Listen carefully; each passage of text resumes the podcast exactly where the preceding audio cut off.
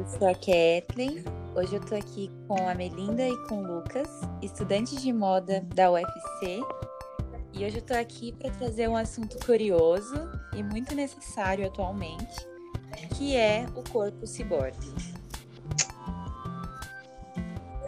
Para a gente começar essa conversa, eu queria perguntar para vocês por que vocês escolheram esse, esse tema. Você começa, Lucas. Tudo bem. Uh, obrigado pela fala. Uh, eu escolhi esse tema porque eu acho que ele é um tema muito pertinente. Eu acho que ele vai estar cada vez mais é, inserido na nossa sociedade, né? Ele vai ficar cada vez mais visível e vai ser cada vez mais necessário se discutir um pouco sobre ele. E para além disso, eu também acho que é muito necessário a gente tentar separar um pouco e se aprofundar mais na discussão sobre o que é um ciborgue, o que é uma ficção sobre um ciborgue e seus componentes. Bom, sobre, sobre mim, sobre o meu motivo, é, além de eu ver também essa importância, tem, tem a questão também de eu ter trabalhado no projeto de extensão de design inclusivo é, ter atendido e ter pensado em um calçado para pessoas com deficiência. Então, e aí eu logo quando eu vi esse tema e eu pensei nas próteses e como as pessoas com deficiência muitas vezes é, são mais vistas como pessoas com deficiência do que um corpo ciborgue. Mas enfim, eu já estou dando muito spoiler. Acho que é melhor a gente deixar com decorrer aí para tentar entender o conceito devagarzinho.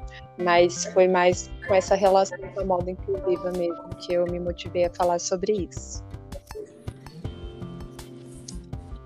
Que legal. Lucas, hum? explica pra gente um pouquinho é, o que é um ciborgue e você é um ciborgue? Sim, né? Vamos lá. Vamos tentar entender o que é um ciborgue. Acho que para a gente entender um ciborgue, primeiro a gente precisa entender algumas diferenças entre os tipos de máquinas, né? Porque a gente tem o robô, o android e, paralelo a isso, a gente tem o ciborgue. Então, um robô ele é um autômato inorgânico e ele geralmente é guiado sempre por um computador ou por um circuito eletrônico.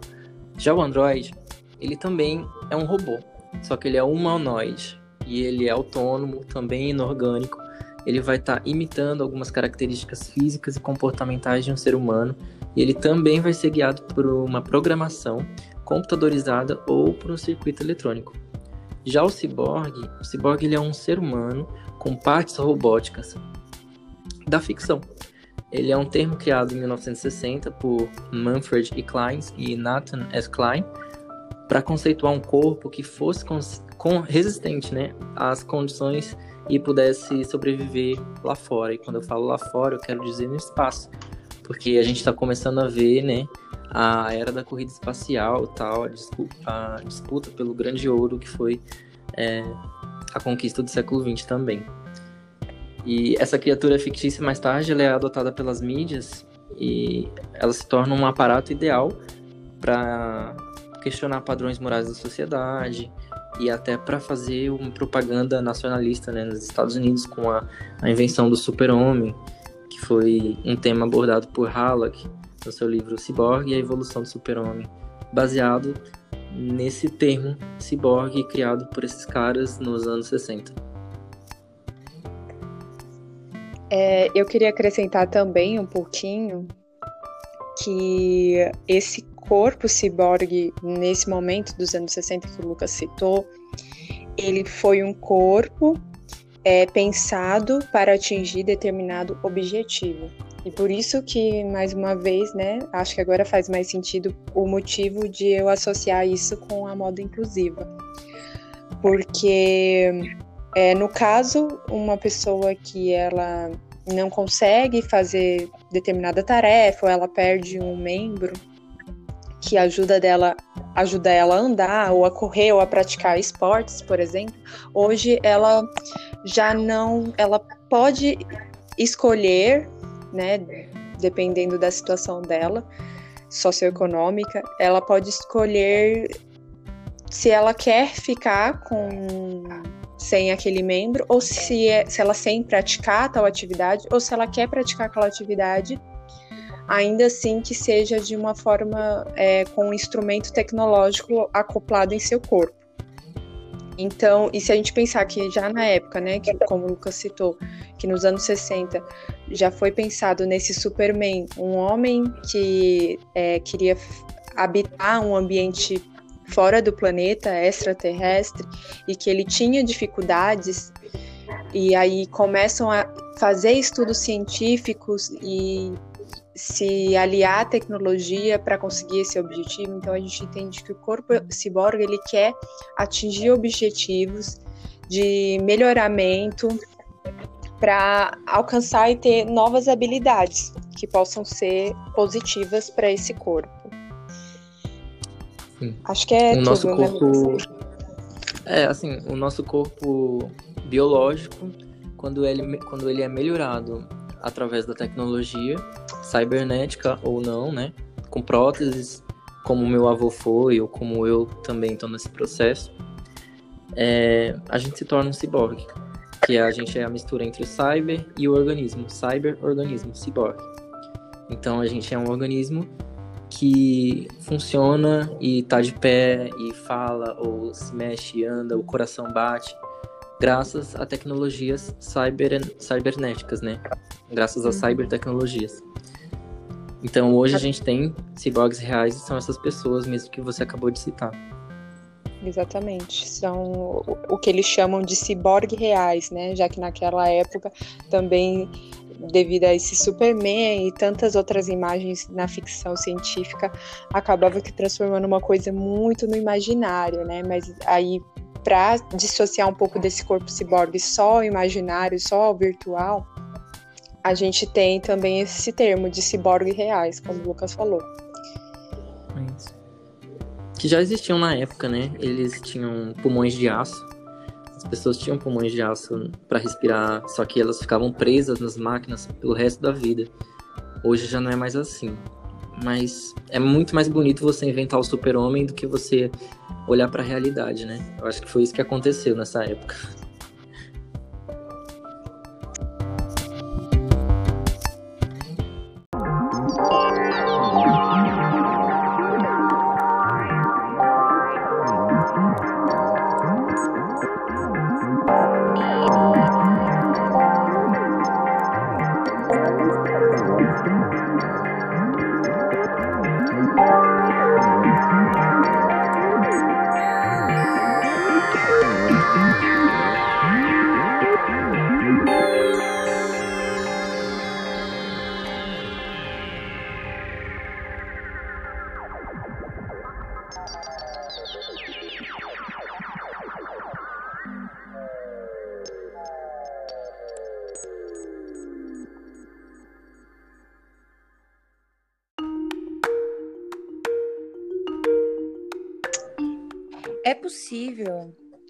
Alguém ter um corpo ciborgue e não saber que, que tem esse corpo?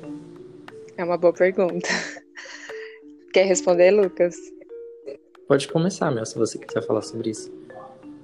Então, é, é bem, bem complexo, porque vai depender de como a pessoa entende o corpo ciborgue e também se ela conhece, né, esse termo. É, se ela conhece, mas ela conhece a partir de uma perspectiva, aí vai depender muito. Por quê? Porque o que eu vou adiantar é, além desse autor que o Lucas citou dos anos 60, acho que mais para os anos 80, se não me engano, surgiu outra autora, que é a Donna Haraway, que ela começa a trazer mais esse conceito do ciborgue com outra interpretação, uma interpretação mais não tão focada no na ciência com tecnologia, na mistura disso. Ela foca nesse corpo híbrido, mas ela fala também muito disso voltado para a nossa sociedade, o quanto a nossa sociedade também é uma cybercultura, enquanto a gente tem relações íntimas com a tecnologia, claro, não é todo mundo, mas é, na compreensão dela, dependendo dessas relações que você tem, ou até você tá ingerindo drogas, entende? Ela mesma fala que um dos motivos dela se considerar corpo ciborgue, por exemplo, ela disse assim que eu, no momento que eu estou ali fazendo academia, utilizando todo aquele aparato tecnológico, e depois eu saio da minha academia, eu vou direto para uma prateleira que está com vários suplementos, e aí eu quero me utilizar de toda, todas aquelas tecnologias ou todo aquele suporte a drogas, enfim, para eu ter um corpo de alta performance, eu posso me considerar um corpo ciborgue. E aí ela se afirma como corpo ciborgue a partir dessa interpretação. Talvez se você for pegar já com base de outro autor, você não se considere, você não se identifique como corpo ciborgue. Então, eu acredito que o corpo ciborgue é muito mais algo de interpretação pessoal do que alguém te dizer que você é isso. Claro que você também pode aceitar se alguém está te dizendo, mas eu, eu acho muito interessante também você tentar, tentar entender, assim como eu fiz, eu, o Lucas fez, tentar entender o que é realmente esse conceito, é, como que ele se desenvolveu na história, e se você realmente se identifica com isso. Pronto. É, eu já parto de uma visão de que não é tanto uma questão identitária, né? Mas aí é porque eu já, já sigo a definição mais antiga, que é a definição dos anos 60, né? De que o ciborgue ele é um corpo biológico que tem e sobrevive graças à tecnologia implantada em seu próprio corpo. E aí eu já penso que tudo que acontece ao, seu, ao, nosso redor, com tecnologia como celulares, com aparelhos de academia e outras coisas assim, já são é, questões mais cyberculturais, de cyberespaços e que se referem mesmo a uma cultura cibernética e não necessariamente a um corpo humano ciborgue, né? Que ele é metade biológico e metade tecnológico, como é interpretado por outros autores. Deu para entender, então, Kathleen? É. Ou tá difícil ainda? Não, acho que é, tá cada vez clareando mais, assim. Eu acho que um corpo. É isso. É. Por exemplo, legal. uma pessoa que tem. Uma pessoa que ela tiver um corpo que foi melhorado graças à tecnologia, inclusive eu acho que até próteses de silicone, por exemplo, é, essa mulher é uma mulher ciborgue, né? É uma pessoa que precisou corrigir uma quebra de osso e colocou lá placas de titânio com parafusos. Também é uma pessoa ciborgue. Porque ela foi melhorada graças à tecnologia. Então, eu, sabendo disso, as pessoas podem dizer que elas são sim ou não são um ciborgue.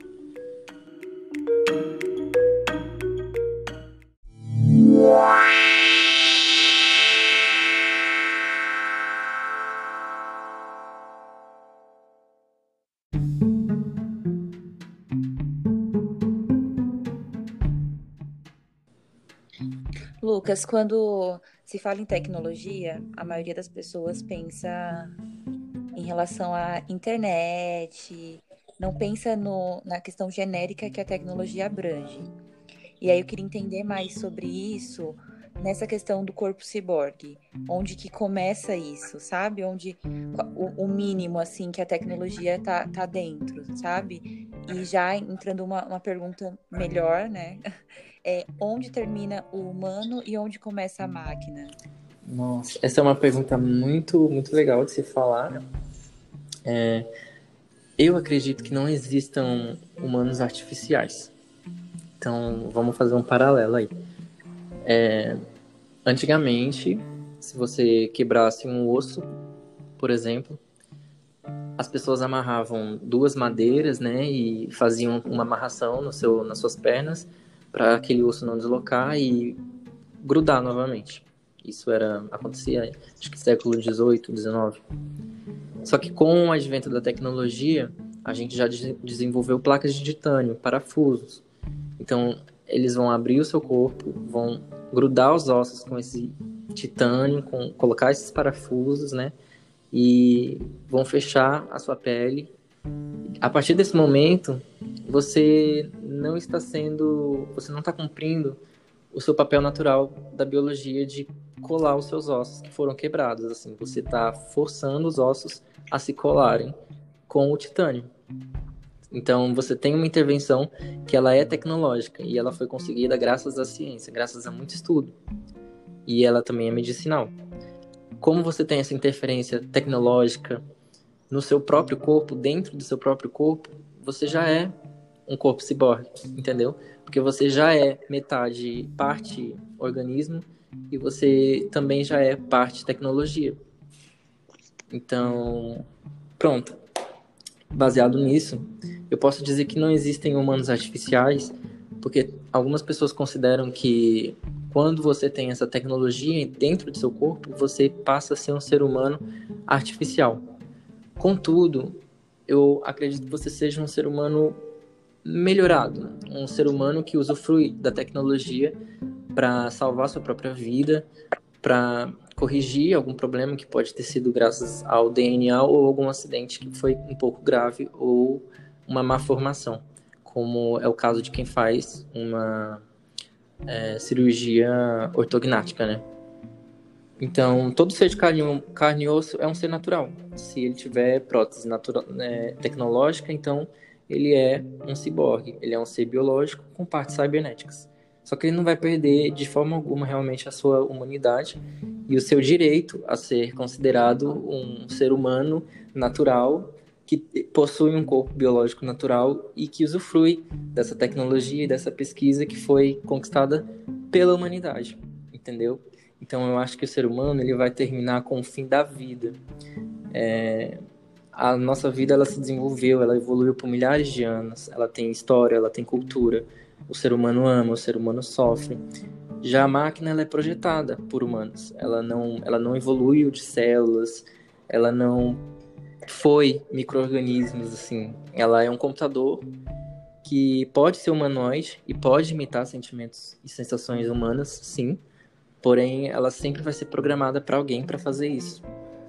E entre as máquinas não existe espécie, também não existe reprodução, não existe cultura, nem pensamento crítico, também não existe racionalidade. E essas características podem existir em uma máquina se elas forem colocadas em um software. E essa máquina vai imitar um ser humano exercendo suas plenas capacidades físicas e mentais. Porém, essa máquina vai ser um androide ou vai ser um robô e não necessariamente um ciborgue, porque ela não é humana com características tecnológicas dentro de seu corpo, né? E isso não vai fazer uma máquina se tornar humana só porque ela imita características humanas.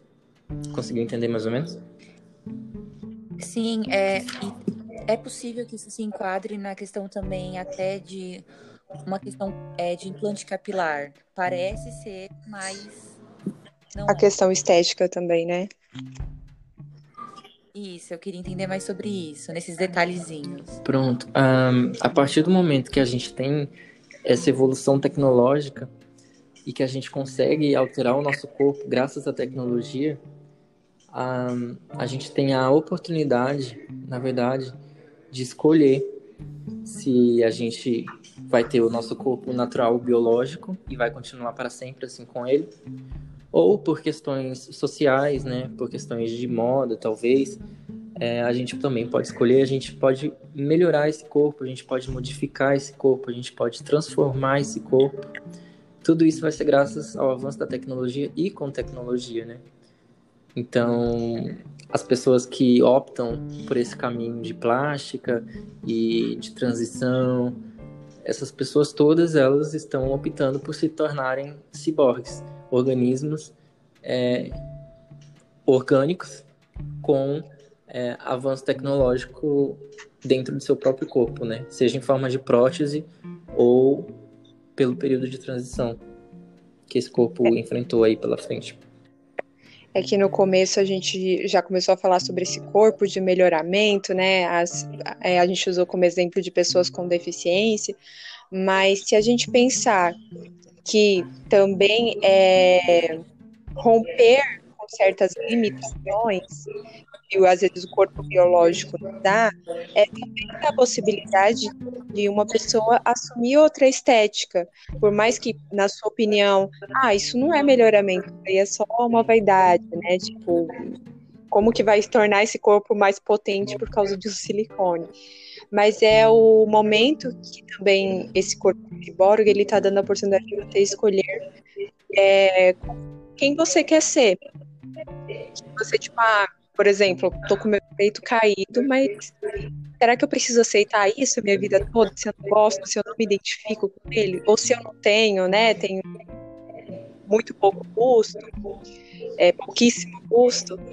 É, se a gente parar para pensar nisso, a, o corpo ciborgue ele traz essa possibilidade. Tipo, você não precisa se contentar somente com o seu corpo biológico e com as limitações dele.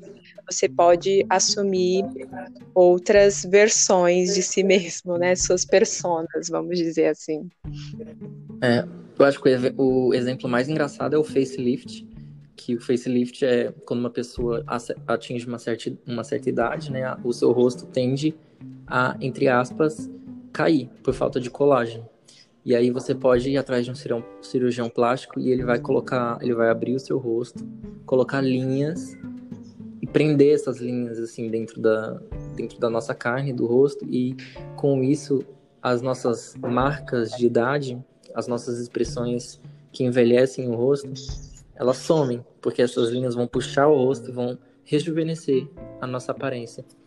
Então, até uma pessoa, uma senhora, né, que faz um facelift hoje em 2020, ela está se transformando em um ciborgue. Ela é um cyberorganismo.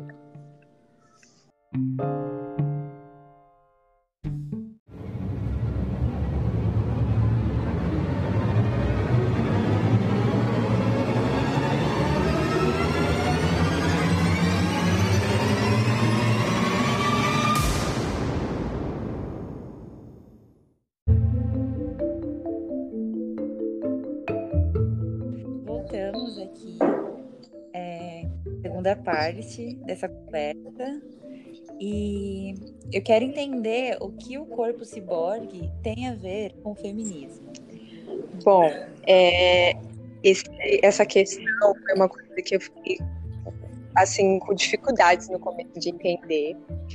É, mas aí lendo um pouco da do que a Donna Haraway ela escreve sobre o corpo ciborgue, eu entendi o que minha interpretação foi que como o corpo ciborgue ele vem para acabar com esse pensamento em volta do sujeito, pensando ainda naquele homem cartesiano, né? Penso logo existo e que antigamente realmente, né, era o, homens que eram os filósofos e que eram citados e que até hoje você vê sendo muito reforçado no, como símbolo de conhecimento, a cabeça pensante.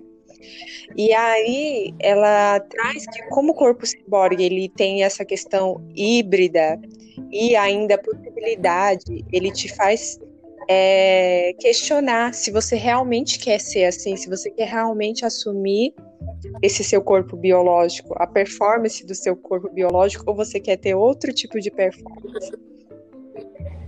Aí, pensando nisso, eu acho que o, ele alia com o movimento feminista, já que o movimento feminismo ele vem também para questionar vários padrões de como a mulher ser e também mostrar outras possibilidades. Ela não está defendendo estritamente a mulher e só julgando o homem. Mas eu, ela vem mostrar essa outra possibilidade também do feminismo. Apesar de ela, é, até na leitura que eu fiz, ela parece, ela aparenta uma crítica também a uma linha do movimento feminista que já relaciona muito o feminino como a mãe terra, com a natureza, e já ela não se identifica com esse feminino. Ela já tem uma relação bem mais íntima com a tecnologia, com essa cybercultura. Então, é, acredito que é dessa forma que é, acaba que o corpo ciborgue ele se aliando ao movimento feminista. Inclusive, eu já vi até um trabalho apresentado como é, femini, é, ciborgue feminista, uma coisa assim ou seja, tipo, a relação os dois, eles parecem se complementar muito, mas isso segundo a visão da Donna Haraway, porque aí ela já tem uma visão diferente do que o corpo ciborgue era entendido antigamente. É, que é realmente nesse comportamento social. Deu para entender? Sim. Eu acredito que é, até também trazer isso à tona que, por exemplo, eu posso querer receber né, essa alteração no meu corpo através da tecnologia e outros meios, sem ter uma visão feminista e, e sem ser, né, uhum, razão de exatamente, né? Exatamente por uma questão mesmo de social. Isso. Eu quero agradar o, o meu esposo e, e, nem quero, na verdade, fazer isso por mim mesmo. Exatamente. Por isso que você não pode também pensar ciborgue e feminismo. Depende da interpretação que você entende de ciborgue, entende? E da intenção pessoal de cada pessoa. Também, né? exatamente. Mas o ciborgue ele rejeita, é, pelo que eu entendi, essa coisa do do original, do puro, é, dos vários mitos, o binômio, entendeu? Que é uma coisa ou você é uma outra. Eu acho que o Cyborg, ele, por ele rejeitar isso, ele acaba que é, sendo também apropriado pelo movimento feminista como uma possibilidade da mulher existir é, de diversas formas, com diversos comportamentos.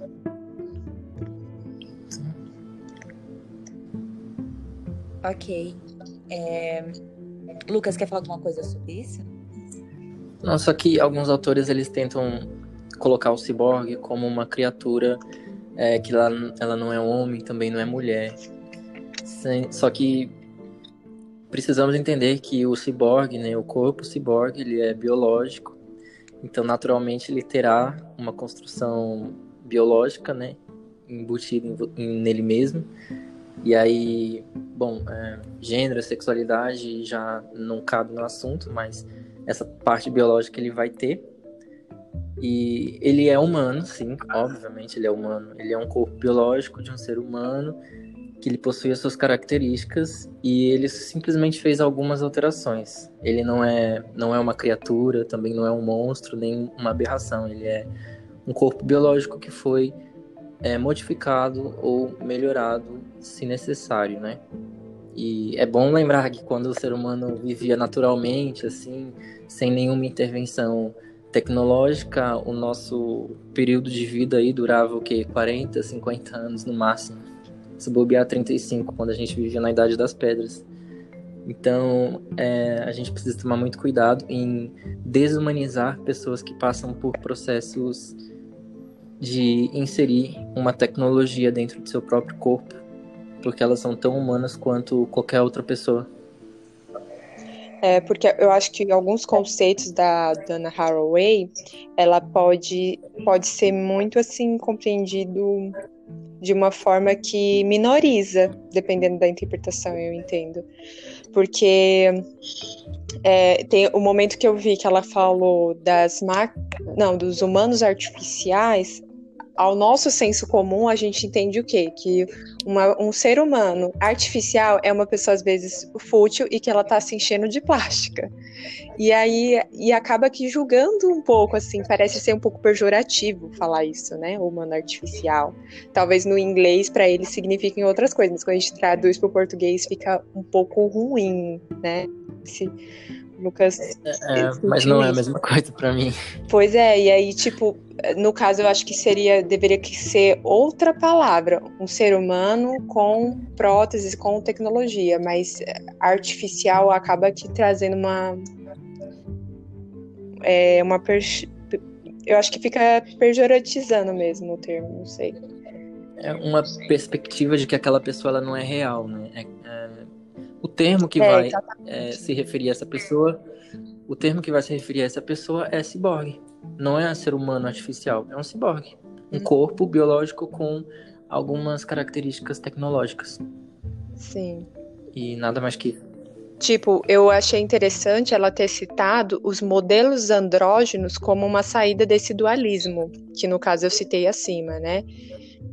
Mais uma forma que tem que é mais fácil de entender o que tem a ver com o movimento feminista. E aí, só que aí ela coloca, né, ciborgue como ser nem humano, nem máquina, nem homem, nem mulher. E aí ela depois fala o modelo andrógeno. Só que aí, se a gente for pensar, esse corpo andrógeno é o quê? É uma aparência que você olha e socialmente você não consegue identificar é, o sexo biológico da pessoa, aparentemente. Mas ela tem várias informações e várias características ali. E tem um hibridismo em toda a construção da persona dela. É, ela é alguma coisa, né? Uhum. Ela, é, ela é humano. Inclusive, para ela ser andrógeno, ela tem que ser humana.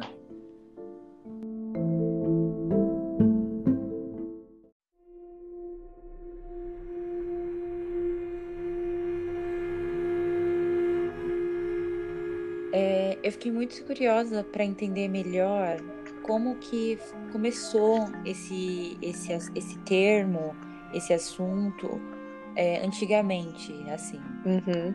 Não, não recordo se isso foi comentado por um de vocês.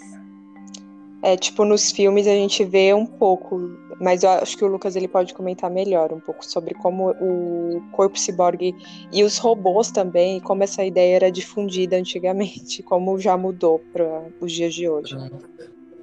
É, eu, vou, eu vou só é... explicar aqui. A ciborgue, ciborguização, a ciborguização nos dias de hoje e como era antigamente. Ok. Pronto. É, essa ciborgização né, é um termo apropriado da ficção, que vai misturar tal, ciborgização da humanidade, que vai dizer que tudo, tudo que tem um contato entre humanidade e tecnologia já vai ser transformado em, em ciborgue. Por exemplo, o ensino ciborgue, ou juventude ciborgue, que seria o grupo de jovens que vão ficar ali interagindo com o celular e já vão dizer que esse, esse adolescente que passa o dia inteiro grudado no celular, ele não é viciado, ele é um ciborgue, né? Então, existe essa, essa apropriação que vem da ficção. Porém, originalmente, a gente tem que voltar lá para a Revolução Industrial. Ah, quando a gente vê, assim, na Primeira Guerra Mundial, por exemplo, existem relatos de que pessoas avistavam o avião e achavam que eram grandes pássaros de ferro, né? E aí é uma guerra mundial entre diversos países, com o maior número de mortos já, registra já registrado numa guerra, se eu não me engano.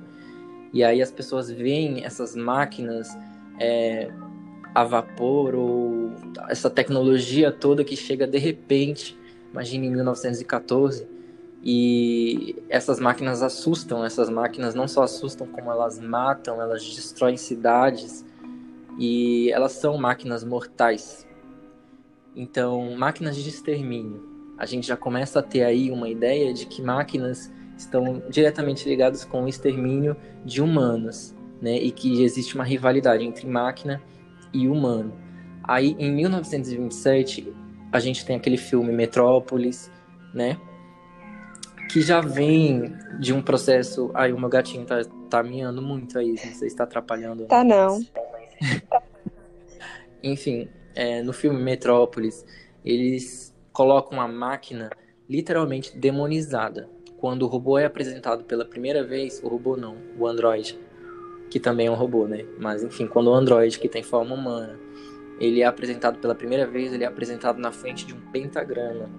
E aí no filme também é apresentado algumas questões religiosas que vão dar de encontro com esse com essa criatura androide. E aí esse androide, ele é transformado na cópia exata de uma mulher, que é uma mulher que está buscando trazer uma revolução entre o proletariado, entre os trabalhadores. E eles fazem isso com esse robô para ele poder confundir os trabalhadores e criar uma guerra, praticamente, é o que a gente vê com o desenrolar do filme. Mas eu estou dizendo tudo isso porque essa construção vem de um medo que vem da guerra, das máquinas da guerra. E aí, com toda a discussão sobre a evolução das máquinas e dos autômatos, a gente chega nos robôs e aí essa questão entra com a religiosidade, a ciência, a tecnologia e o medo.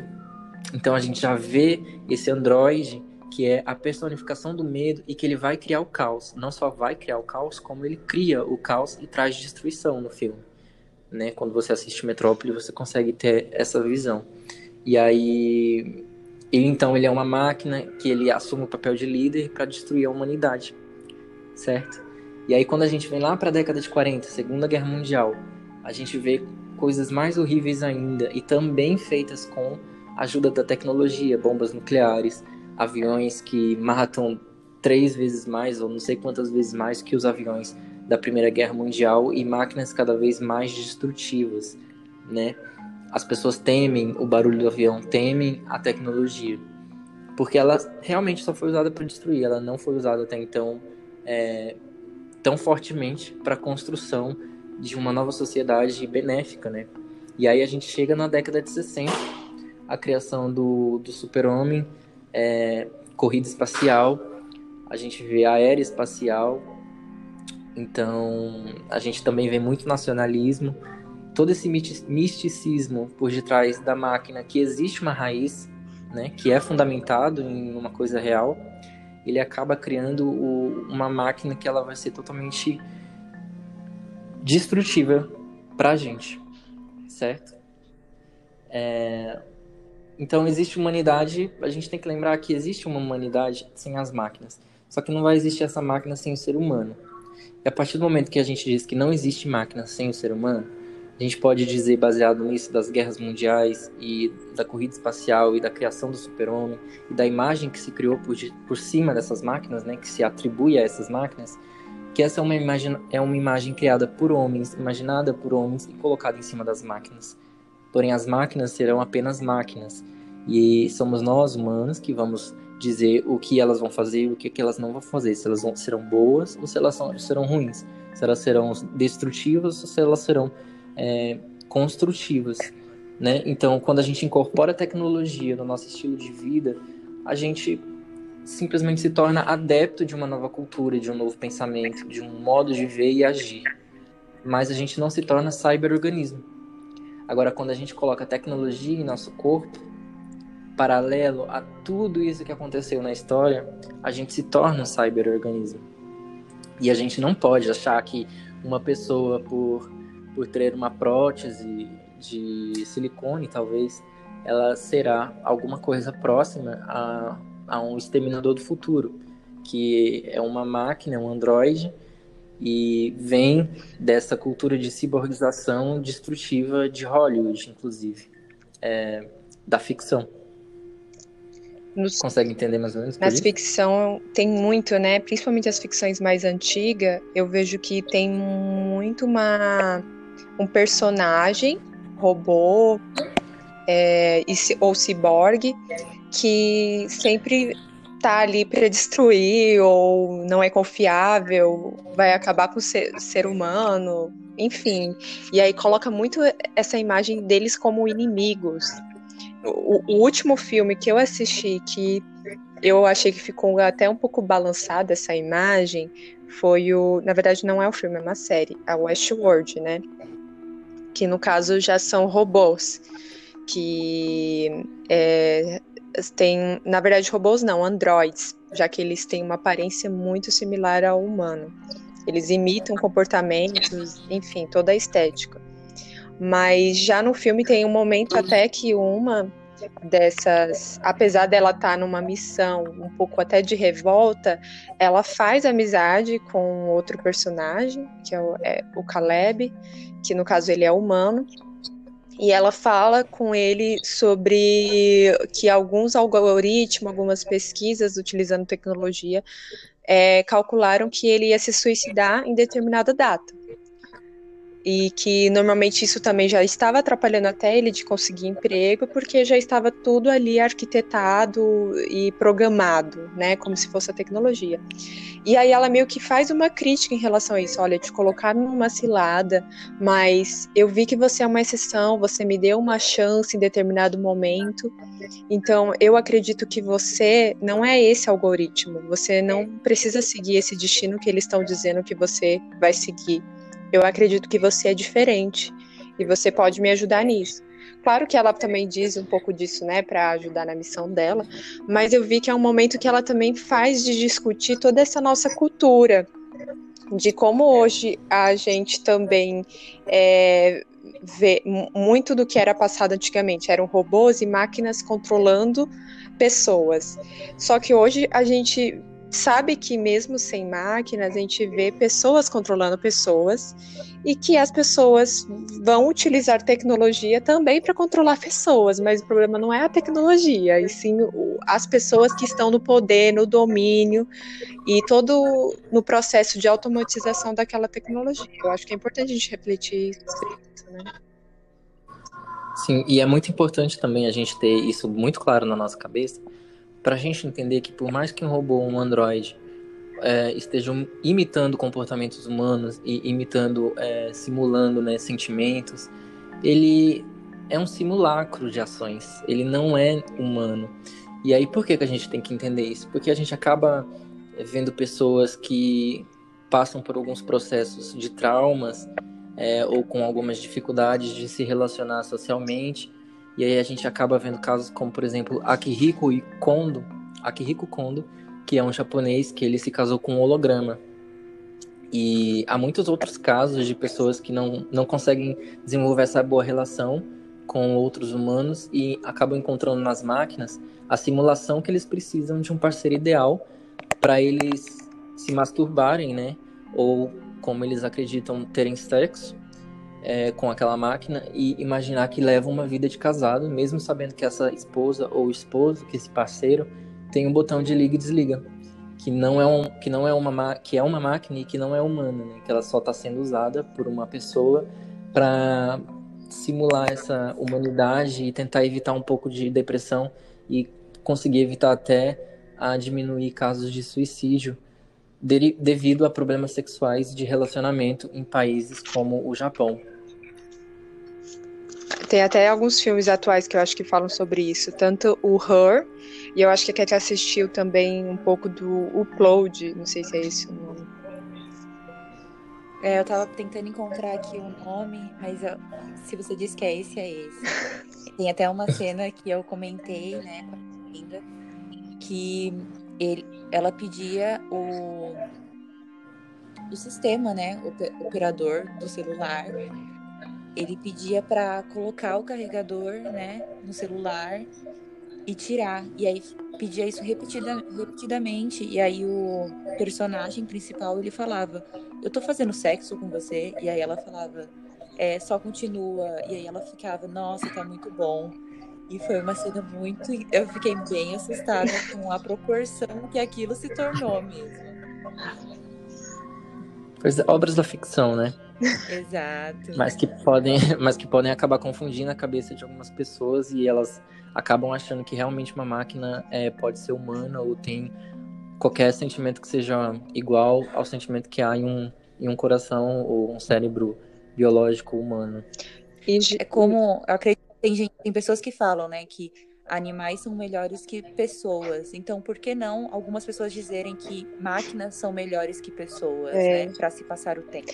Eu acho que, que é até interessante comentar que também existe essa romantização, né, e acaba tendo uma interpretação um pouco distorcida da tecnologia, dos softwares, androids, é, porque eu acho que não é mais a mesma coisa que era antigamente, como o Lucas mostrou todo o contexto passado. Hoje a gente vê que o ser humano ele está muito mais adequado, ele aceitou já as máquinas e ele não vê tanto problema disso. Dificilmente você vai encontrar uma pessoa hoje, é, nesse ano, diga eu detesto máquina, eu não gosto de celular, tira esse negócio, sabe? Tipo, os velhinhos, os nossos avós já estão se esforçando e estão vendo o quanto isso é bom, que está possibilitando, por exemplo, nesse momento de quarentena, que ele possa ver, ter contato com outros familiares, né, sem colocar a vida em risco. Tantas outras coisas que eu tô vendo que, querendo ou não, realmente hoje é entendido de uma forma totalmente diferente, mas que algumas pessoas podem até tornar essa relação um pouco ultra romântica, não sei se é assim que eu deveria falar, mas um pouco desse exagero, tipo, não, é massa, a máquina realmente ela pode nos ajudar, eu acho que a gente não deva ter esse medo, né, ou demonizar. Mas é preciso também tomar cuidado de como que você vai amar esse objeto, é, porque acaba pode acabar dando um problema, assim, até mental, não sei, uma coisa mais psicológica, é, é um pouco perigoso.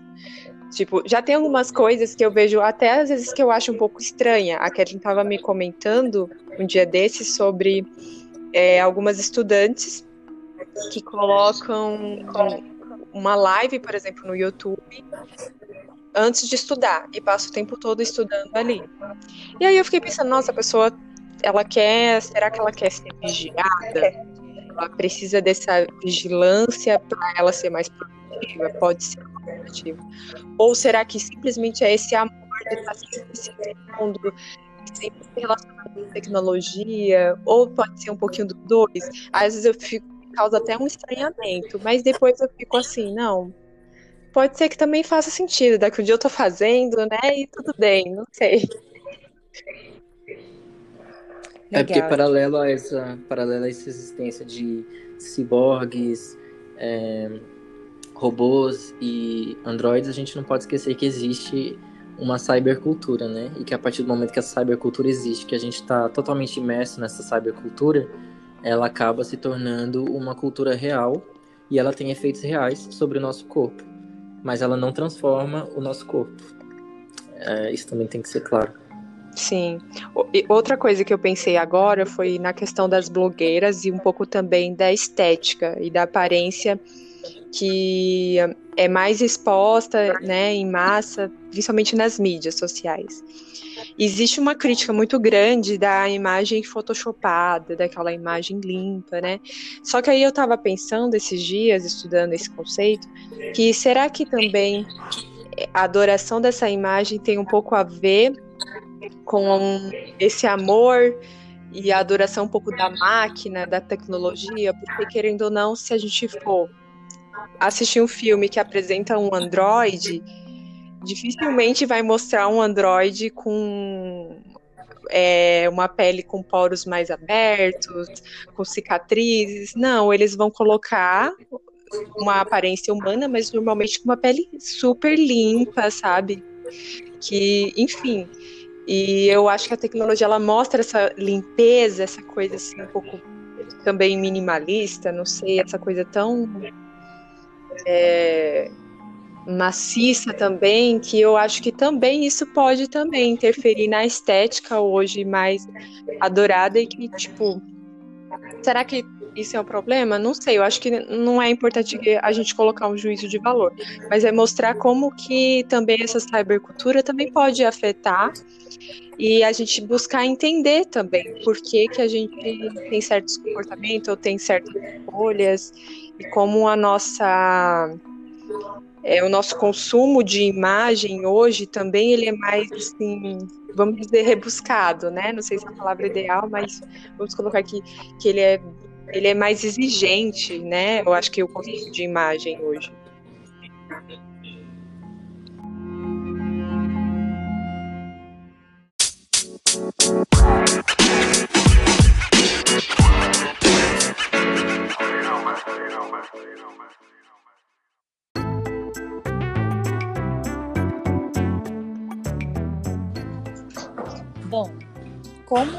Moda se relaciona com o corpo ciborgue?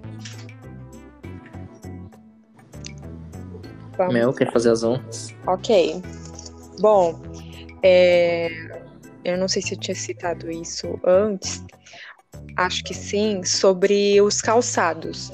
Como os calçados hoje, se você for pegar da linha esporte, né, fitness, eles foram sido aprimorados através de estudos científicos, de tecnologia, para um objetivo, a alta performance de um corpo que pratica atividades físicas, seja essa de correr, seja essa de é, andar de skate, é, escalar montanha, E aí, hoje a gente já vê um grande avanço, principalmente em alguns calçados, principalmente na área de esporte. Mas além do esporte, está tendo um estudo de fibras, têxteis e tecidos inteligentes que eles também é, facilitem mais ainda esse corpo com alta performance, que no caso vai ser mais produtivo. Por exemplo,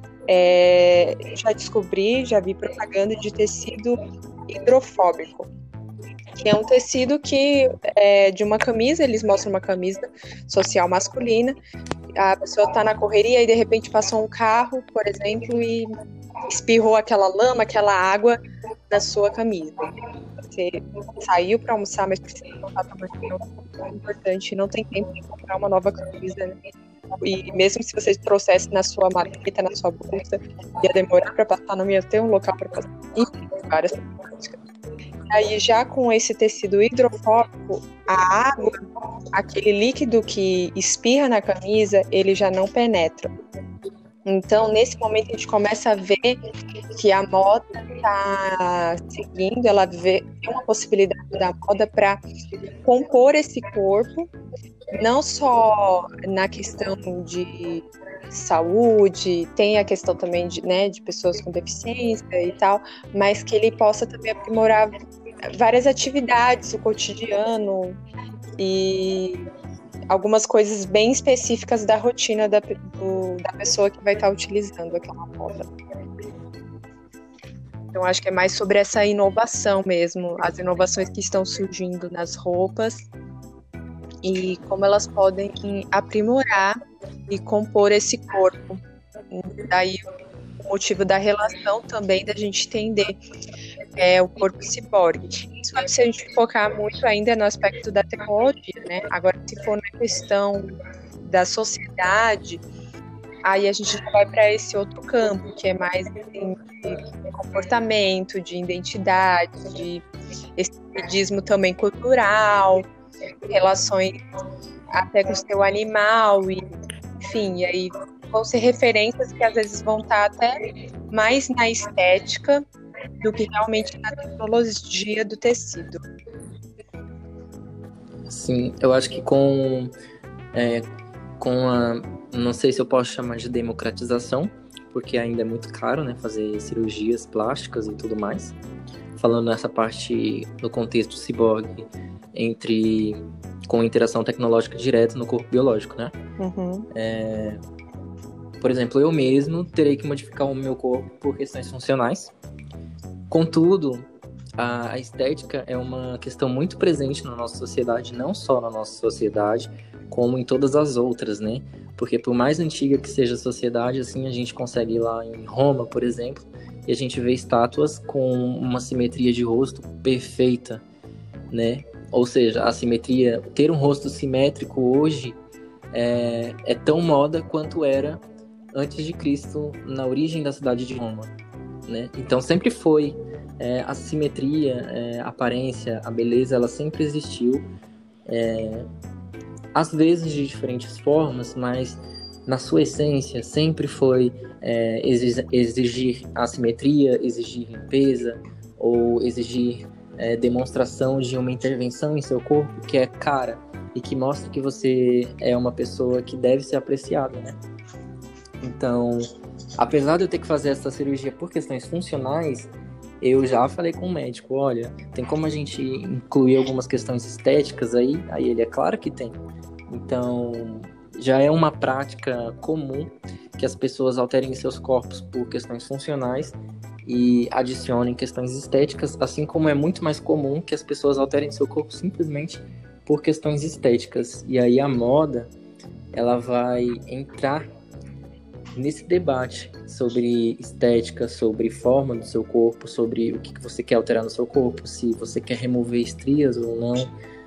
Mas isso quando a gente fala da, da moda que dita, dita, dita beleza, né? Que dita aparências. E também se a gente Contudo, pensar que a moda é comportamento, a gente está falando de um comportamento que é muito visualizado hoje na nossa sociedade contemporânea, hoje nessa cybercultura.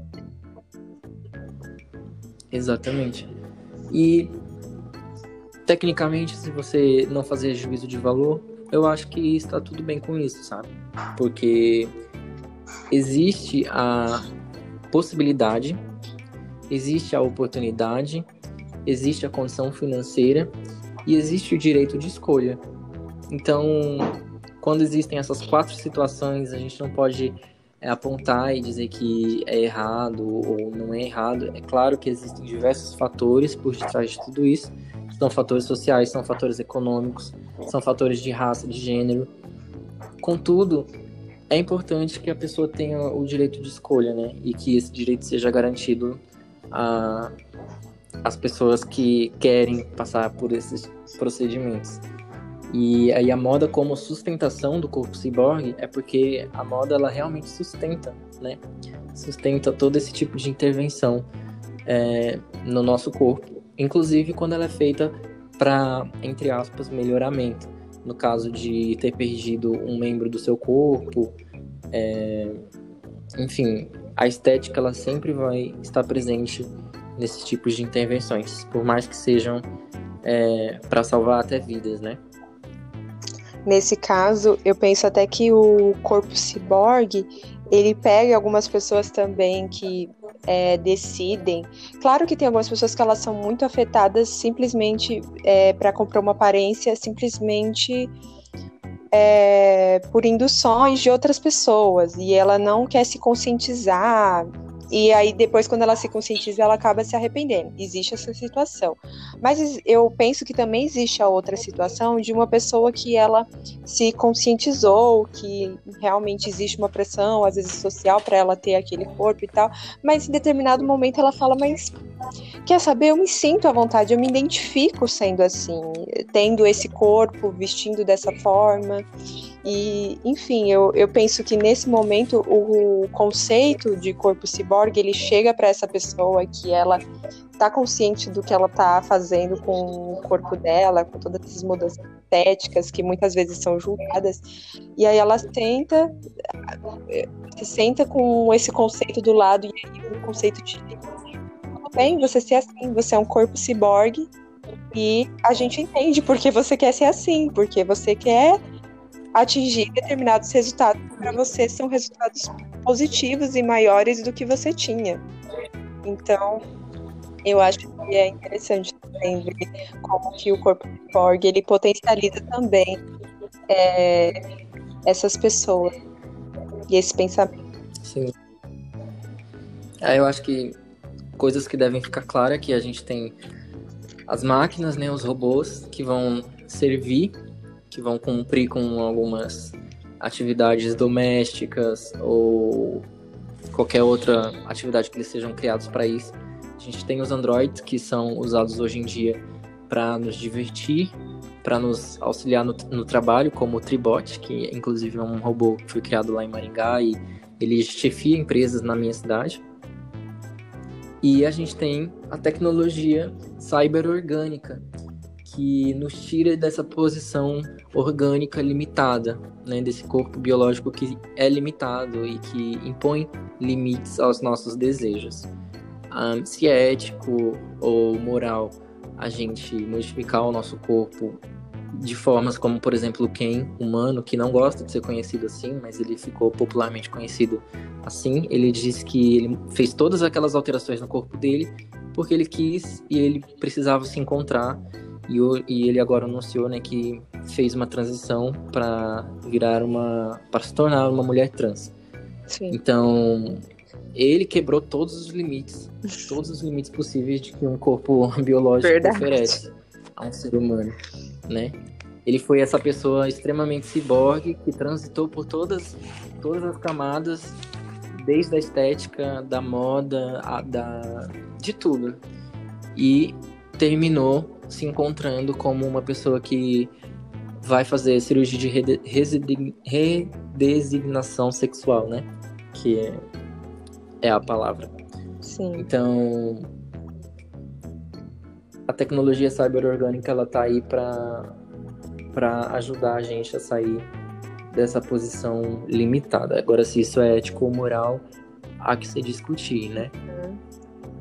Algumas Exato. pessoas podem identificar como é... corpo passivo, mas depende, se você olhar por outro ângulo, talvez esse corpo não seja tão passivo assim. Na verdade, ele é muito mais ativo. Exatamente. Mas ele também é humano, né? A gente não pode olhar para ele e dizer que, que ele é uma aberração, que ou que ele não deveria existir, ou que o que ele fez é errado, ou que ele é menos humano por ter se transformado tanto. Uhum. Porque ele continua sendo humano, né? Sim. Um casal de humanos com e ele não perde a humanidade. A gente não perde a humanidade ao se transformar em outras coisas. Porque um casal humano com características ciborgues, eles não vão ter um filho eletrônico, né? Eles vão ter um filho que vai nascer humano, com DNA humano, vai ser 100% biológico. Então, por mais que a gente se mude, se transforme, a gente não vai perder a nossa essência de humanidade. A gente vai continuar sendo sempre humano. É, me causa uma preocupação e eu queria perguntar para vocês qual é a visão de vocês em relação a isso, porque nos últimos anos, né, a gente conseguiu ver a sociedade, a mídia aceitando muito mais padrões de beleza, de corpos diferentes, de pessoas é, com de pessoas diferentes, saindo daquele padrão bem de antigamente perfeito, inatingível. E aí, com esse avanço da tecnologia, com, o corpo ciborgue sendo algo cada vez mais comum, mais, mais acessível, vocês acreditam que é possível haver um retrocesso, sabe, na sociedade, na mídia, para voltar para aquele para o único padrão de beleza ser aquele corpo perfeito, perfeito assim, né, entre aspas, sem estria, sem celulite, com várias é, intervenções tecnológicas que se tornem de fato algo algo bem inatingível, sabe? Queria saber a opinião de vocês. Eu já penso assim que o antigamente a beleza parecia estar muito mais centrada na roupa e alguns comportamentos, alguns títulos, e hoje eu vejo que está muito mais centrado no corpo é, é como se fosse uma exigência para um campo diferente. Isso na minha leitura, né? Uma leitura bem que eu estava pensando. Muita gente, até quando a gente estuda história da moda, parece que a moda retrocedeu, porque antigamente você via tantos acabamentos, tanto trabalho, uma riqueza para fazer uma peça de roupa, e hoje você vê peças sendo feita por máquinas que às vezes você veste uma camiseta que não tem uma costura e aí você acaba tratando isso que é tão rápido como uma roupa descartável e tudo bem eu comprar várias blusinhas e se rasgar tudo bem. E aí eu fico, nossa, será que a moda retrocedeu mesmo? Mas aí só quando eu foco no campo da roupa, eu vejo que hoje não tem mais esse trabalho, essa cultura de uma roupa muito elaborada, sabe, no acabamento e na costura. Mas em compensação, eu acho que o corpo hoje tem muito mais exigência do que antigamente. Não sei se o Lucas concorda comigo. Tô curiosa também para saber a leitura dele, mas eu, eu vejo assim que hoje a questão do, do corpo é muito mais exigida do que antigamente, porque como hoje a gente tem tecnologia, hoje a gente tem academia que é mais acessível, se você não tem academia, você tem o YouTube, a maioria das pessoas tem internet, aí você pode praticar exercícios ou praticar esportes. É, enfim, tanta coisa como da forma que democratizou a informação e várias formas de você potencializar, seja com remédios, seja com um profissional da estética, da saúde. Eu acho que são tantas possibilidades, tantos profissionais, tanta tecnologia que acaba aqui pressionando sim a esse corpo ser mais perfeito e ter uma das maiores performances possíveis assim que se pode ter de um corpo. Sim, eu já acho que, na verdade, eu concordo muito também. Só que eu analiso de, uma, de um ponto de vista, por exemplo, é como eu disse antes, as artes, por mais antigas que elas sejam, você sempre vê um padrão de beleza. E que bate muito com o padrão de beleza que a gente vê hoje. Porque dizem que existe uma época onde as mulheres gordinhas, elas eram o padrão de beleza ideal, certo? Só que que mulher gordinha é essa? Ela é uma mulher gordinha espartilhada, com uma curva, com uma silhueta de. de am, am, como é o nome? Ampolhas? Ah, é ampolha. Ampulheta. Ampulheta, isso. Ela tem uma silhueta, ela está espartilhada com ossos de baleia. Então ela está seguindo um padrão e uma forma de corpo que volta lá para os romanos e para os gregos e para aquele estilo de arte simétrica e entre aspas perfeito. E aí o que acontecia antigamente é que as pessoas que fugiam disso, elas eram excluídas, né? A desigualdade ela sempre existiu em todos os setores e inclusive nesse e elas eram discriminadas, excluídas. Se você colocar no Google quadro da mulher feia, você vê quadros de uma mulher totalmente fora do padrão. Se você colocar artes belas, né, você vê mulheres fadas, assim, deuses, Vênus, e que são mulheres com corpos normais, corpos assim não não estão extremamente alterados nem para mais nem para menos. E aí com o advento da tecnologia, a gente tem a possibilidade, a pessoa que antigamente seria excluída por ter é, talvez um, um, nariz com mal, má formação ou um rosto com má formação, é, que provoca dores, inclusive dores de cabeça, que provoca algumas condições de saúde também. É, essa pessoa hoje, ela não precisa ser excluída, ela não precisa ser o corcunda de Notre Dame, né? É, ela também não precisa ser o aleijado, ela não precisa ser a pessoa que vai ser deixada de lado porque ela não é perfeita. Muito pelo contrário, ela, ela é perfeita como ela é. E se ela precisa fazer alguma alteração no seu corpo para se sentir melhor ou para poder cumprir seu papel na sociedade, vamos colocar desse jeito, né? É, o papel que ela deu a si mesma, ela, ela se deu na sociedade ela pode fazer uma cirurgia para corrigir a corcunda, ela pode corrigir a escoliose, ela pode corrigir é, esse rosto que não está simétrico e que causa problemas na, na, na, mastigação, que causa dores de cabeça, que causa desconforto no seu próprio corpo. Ela não vai ser uma pessoa que não tem perna e que não serve para nada porque ela não tem perna, não, muito pelo contrário ela pode colocar uma prótese e hoje a gente tem pessoas com próteses nas duas pernas apostando corrida de longas distâncias. Entendeu? A gente tem Olimpíadas que a gente vê essas pessoas ciborgues, né? É, correndo e disputando e vencendo e provando pra gente que as pessoas que dizem que eles não são capazes por causa dessas condições físicas estão completamente erradas, porque eles são sim muito capazes eles só precisam de algumas adaptações. E a gente tem tecnologia suficiente para oferecer essas adaptações para o corpo e para a sociedade. Agora, o que a gente não pode fazer é obrigar as pessoas através da mídia e começar a reproduzir de que todo nariz perfeito é assim, todo rosto perfeito é assim, todo cabelo perfeito é assim.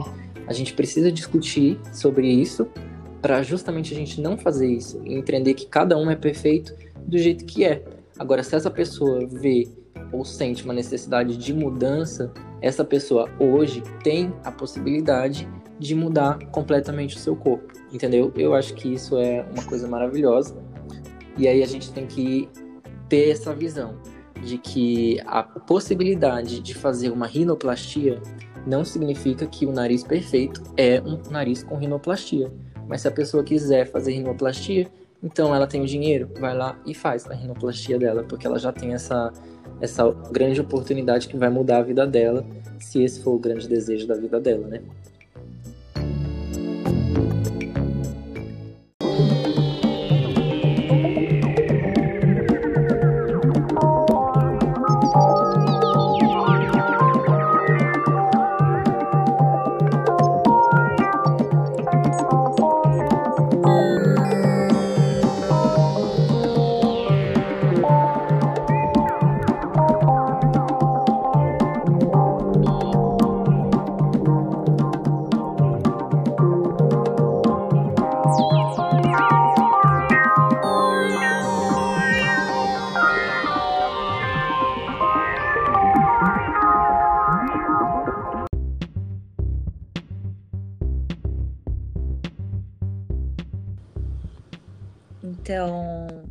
Agradeço a participação de cada um. Muito obrigada por essa honra de entrevistá-los. Eu que agradeço por você ter topado. Eu que agradeço a vocês também. Eu aprendi muito, espero que os ouvintes aprendam também. Ah, obrigado. Qualquer coisa a gente continua com outros assuntos, porque foi muito Exato. bom fazer esse trabalho com vocês. E estamos aberta também para outros diálogos para possíveis ouvintes, outras interpretações, outras visões. Eu acho que é sempre uma construção, não existe nada acabado. Sim. Então, tchau, tchau, pessoal. Tchau. Até mais. Tchau, gente. Até breve. Fechou, né? Então tá bom. Fechou. Beijo.